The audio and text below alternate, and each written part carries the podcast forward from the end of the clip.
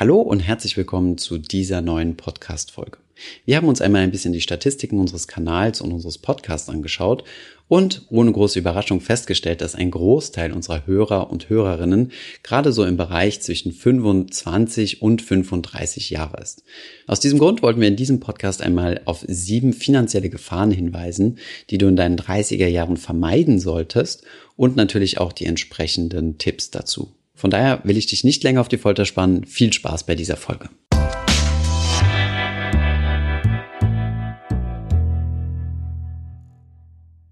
Legen wir direkt mit dem ersten Fehler los. Dieser lautet fehlender Fokus auf das Einkommen. Beim Vermögensaufbau gibt es ja drei Stellhebel, an denen man arbeiten kann. Zunächst einmal das Einkommen, dann das Sparen und dann das Investieren. In deinen 20er Jahren solltest du dich mit dem Sparen und Investieren vertraut machen, auch wenn deine Raten, die du dann sparen und investieren kannst, in der Regel relativ niedrig sind. Ab den 30ern wird das Ganze dann interessant und du fängst an, Karriere zu machen, wirst vielleicht befördert oder arbeitest dich in einen Expertenstatus rein. In solch einer Situation solltest du nicht zu viel Zeit darauf verschwenden, den letzten Euro bei der richtigen Depotwahl rauszuquetschen oder übertrieben viele ETFs miteinander zu vergleichen, sondern du solltest dich darauf konzentrieren, entweder neue Einkommensquellen zu schaffen mit deiner neu gewonnenen Kompetenz oder deine aktuellen Einkommensquellen zu vergrößern. Wenn du dein Einkommen steigerst, erleichtert dir das auch deine Sparrate zu steigern und somit mehr Geld zu investieren und zukünftig ein größeres Vermögen aufzubauen. Wenn du dann in deine 40er Jahre kommst, dann näherst du dich langsam so deinem beruflichen Zenit. Du bist dann gesetzter, hast eine Seniorposition und kannst dann von den regelmäßig hohen Einnahmen profitieren. Bis dahin solltest du dich aber darauf konzentrieren, möglichst starke Einkommenszuwächse zu erzeugen. Fehler Nummer zwei ist es, sich nicht mit der Entscheidung kaufen oder mieten auseinanderzusetzen.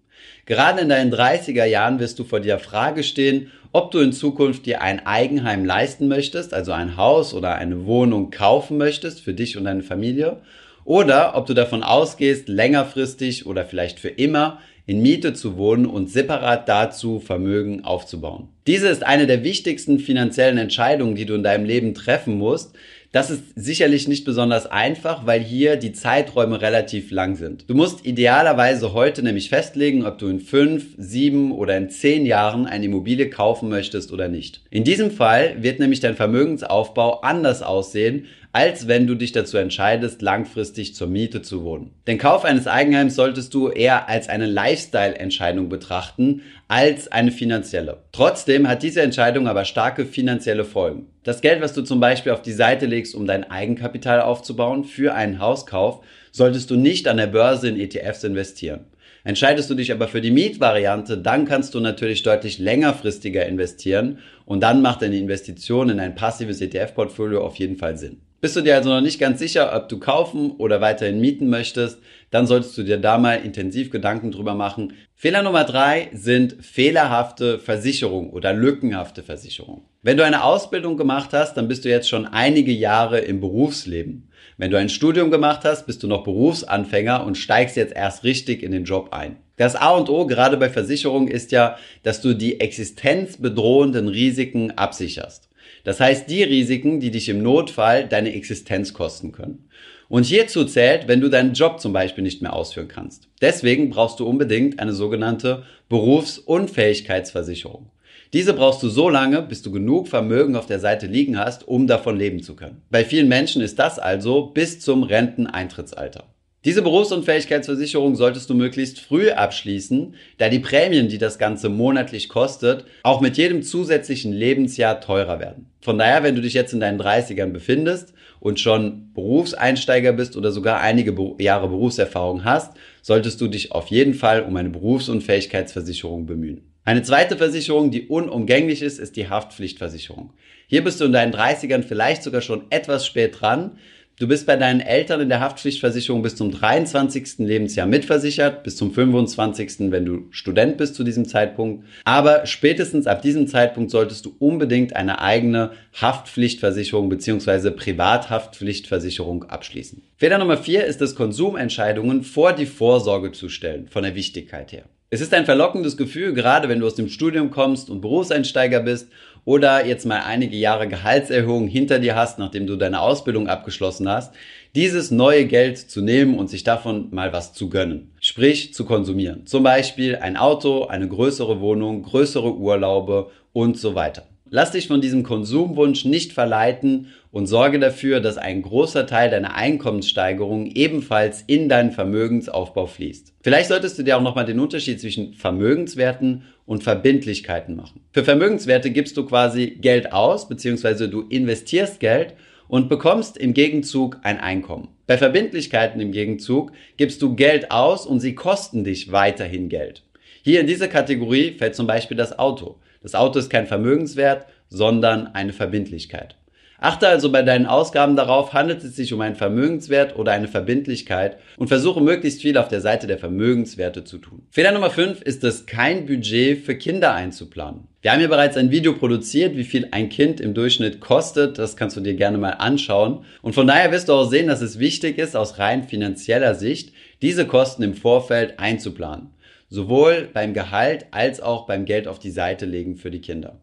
Idealerweise schaffst du es sogar regelmäßig Geld auf die Seite zu sparen, um deinen Kindern vielleicht später das Studium zu finanzieren oder den Führerschein. Fehler Nummer 6 ist es, die finanziellen Folgen einer Heirat zu unterschätzen. Du solltest, bevor du heiratest, und das ist sicherlich kein leicht umzusetzender Vorschlag, aber mal auf die finanzielle Kompatibilität mit deinem Lebenspartner oder deiner Lebenspartnerin achten. Ist es zum Beispiel so, dass eine Person super gerne spart und Vermögen aufbaut und die andere überwiegend konsumiert, ist das vielleicht nicht der beste Fit und du solltest dir überlegen, wie man das in einer Ehe umsetzt. Es gibt bei einer Ehe zum Beispiel gewisse Vermögenswerte, bei denen man sich vorher überlegen sollte, ob man sie nicht irgendwie separat schützen möchte. Ein Beispiel für einen solchen Vermögenswert wäre es zum Beispiel, wenn du ein eigenes Unternehmen hast. Sollte sich die Ehe auflösen, entweder durch Tod oder Scheidung, kann es in schlechten Situationen so sein, dass du gezwungen bist, dein Unternehmen zu verkaufen oder deine Erben eventuell das Unternehmen verkaufen müssen. Von daher ist es wichtig und hierzu raten auch viele Experten, auf jeden Fall einen Ehevertrag abzuschließen. Ein Ehevertrag hat nichts damit zu tun, dass man sich nicht liebt, sondern ist einfach Klarheit schaffen. Wenn du einen Ehevertrag hast, der auch klar formuliert ist, weiß jeder Partner, woran er ist im Falle einer Trennung. Die Angst, von der man häufig sprechen hört, ist, dass eine Person der anderen Person irgendwie schaden möchte und dass es im Scheidungsfall keinen einzigen Euro vom anderen Partner gibt, ist eigentlich unberechtigt, da sowas ein sittenwidriger Vertrag wäre und somit nichts rechtsfähig. Eheverträge müssen immer fair gestaltet werden. Von daher macht es Sinn, sich auf jeden Fall einen Notar oder im Vorfeld einen Rechtsanwalt aufzusuchen und einen Ehevertrag abzuschließen, der für beide Partner passt und fair ist.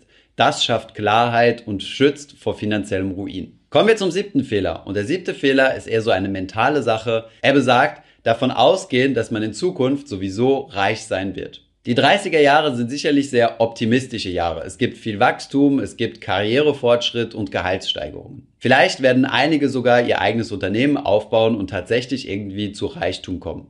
Das ist zumindest mal so die Idee, die man sich von seinen 30er Jahren macht. Trotz allem Optimismus sollte man aber vorsichtig sein und sich nicht darauf verlassen, dass es einem in Zukunft sowieso besser gehen wird und man deswegen heute nichts auf die Seite legen muss und das Thema Vermögensaufbau sowieso auf später verschieben kann. Wichtig zu wissen ist es, dass nicht das, was wir verdienen, uns reich macht, sondern das, was wir von unserem Verdienst behalten. Also sprich, das, was wir sparen und investieren. Und damit sollten wir direkt loslegen und nicht darauf spekulieren, dass wir in unseren optimistischen und stürmischen 30er Jahren ein großes Vermögen anhäufen werden und deswegen heute sowieso nicht so genau darauf schauen müssen. Eine sinnvolle Kombination meinerseits ist ungebremster Optimismus in allem, was das Thema Einkommen angeht und hier Vollgas zu geben, egal ob unternehmerisch oder als Angestellter und auf der anderen Seite bei der Finanzplanung aber sehr konservativ an die Sache herangehen und wirklich einen Großteil auf die Seite zu legen und zu investieren. In welche Altersklasse fällst du? Bist du vielleicht schon in deinen 30ern oder auf dem Weg dorthin? Schreib uns doch gerne mal in die Kommentare, ob es irgendwelche Tipps oder Fehler gibt, die wir vergessen haben. Das wird uns auf jeden Fall mal interessieren.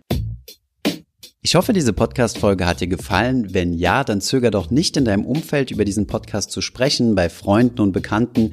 Ich denke, es gibt auch in deinem Umfeld viele Menschen, die sich für das Thema finanzielle Bildung interessieren oder interessieren sollten. Wenn du auf iTunes bist, würden wir uns auch freuen, wenn du uns eine positive Bewertung dalässt.